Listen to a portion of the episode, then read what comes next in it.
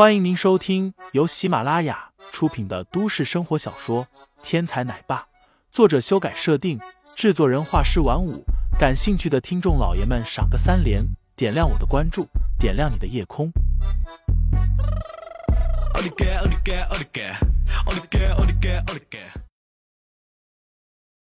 第五十九章杀手下。接着这两人的反例，林飞一个翻身，在一旁站定。而这两位直接被林飞踢了一个跟头，捂着肩膀，一个劲儿的叫疼。豹哥一皱眉道：“你小子是什么人？为什么踢我的人？”林飞耸耸肩道：“不是王斌叫你们找我麻烦呢？怎么，见了正主就不认识了？”豹哥歪着脑袋，露出了一副欣赏的样子：“你就是林飞，胆子不小啊！”知道我们要干什么，还敢送上门来？我看你是条汉子，我也不为难你。只要你在这儿脱光了衣服，让我们拍两张照片，咱们就两清了。你看如何？林飞原本想把这几个人狠狠的教训一顿，见这豹哥竟然如此行事，反倒被逗笑了。这个要求是王斌让你们干的吧？如果你们现在回去，按照王斌说的方法，对王斌做上一遍。那么我就不追究你们的责任了。呵，豹哥也笑了，在明珠市混了这么久，还真是第一次见这么有趣的人。你是在逼我动手吗？也就在这时，从豹哥身后传来一道声音：“要动手，你还不配！”豹哥回头，只见身后不知什么时候冒出来两个黑衣男子，一身黑色中山装。看上去杀气凛冽，豹哥吓了一跳。在明珠混了这么久，豹哥自认看人的本事不小。眼前这两位浑身杀气凛然，一看就是真正杀过人的主。豹哥见机极快，你先，你先。说完，带着一群小弟，唰的失去了踪影，简直比兔子跑得还快。林飞盯着那两人道：“来杀我的！”两个杀手身材都有些瘦，但是样貌却极为普通，属于放进人堆里找不出来的那一种。不过也正如此，才显得他们可怖。杀手不是像黑衣人那样耍酷的，而是切切实实杀人来了。能够在人防不胜防的时候猛然探出一刀，一刀封喉，这才是杀手。至于那种远远的找个位置摆上一把大狙。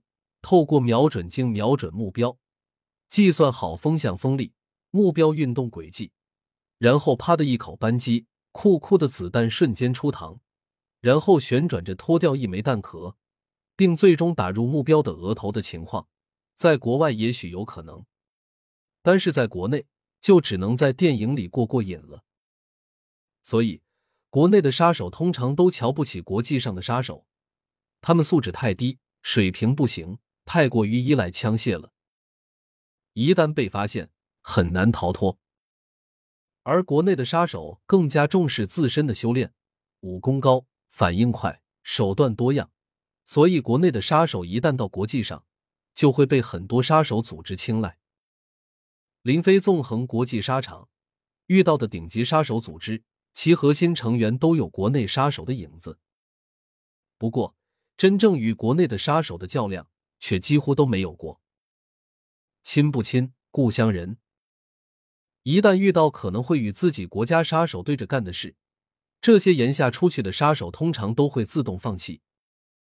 甚至有时候，不同组织的言下杀手遇到一起的时候，还有可能相互合作。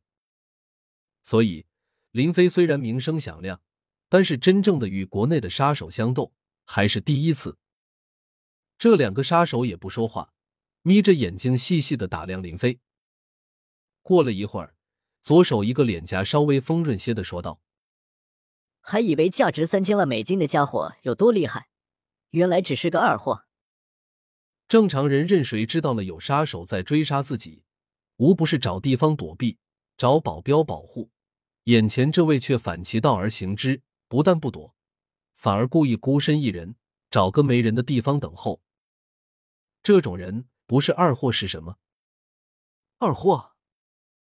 林飞曾经拥有过各种各样的称号，比如死神，比如无赖，比如流氓，比如无影蛇，比如食人花。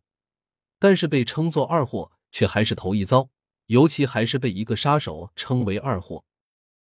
要知道，现在的林飞可是杀手之王，杀手榜排行第一的存在。林飞苦笑了一下，好吧，既然如此，二位就动手吧，让我见识见识赫赫有名的大杀手是怎么杀人的。哼，就让你临死之前开开眼。左手的杀手将军刺交给另一名杀手，整理了一下衣领，冲着另一人笑道。十秒钟，然后猛然冲了上来。听众老爷们，本集已播讲完毕，欢迎订阅专辑，投喂月票支持我，我们下集再见。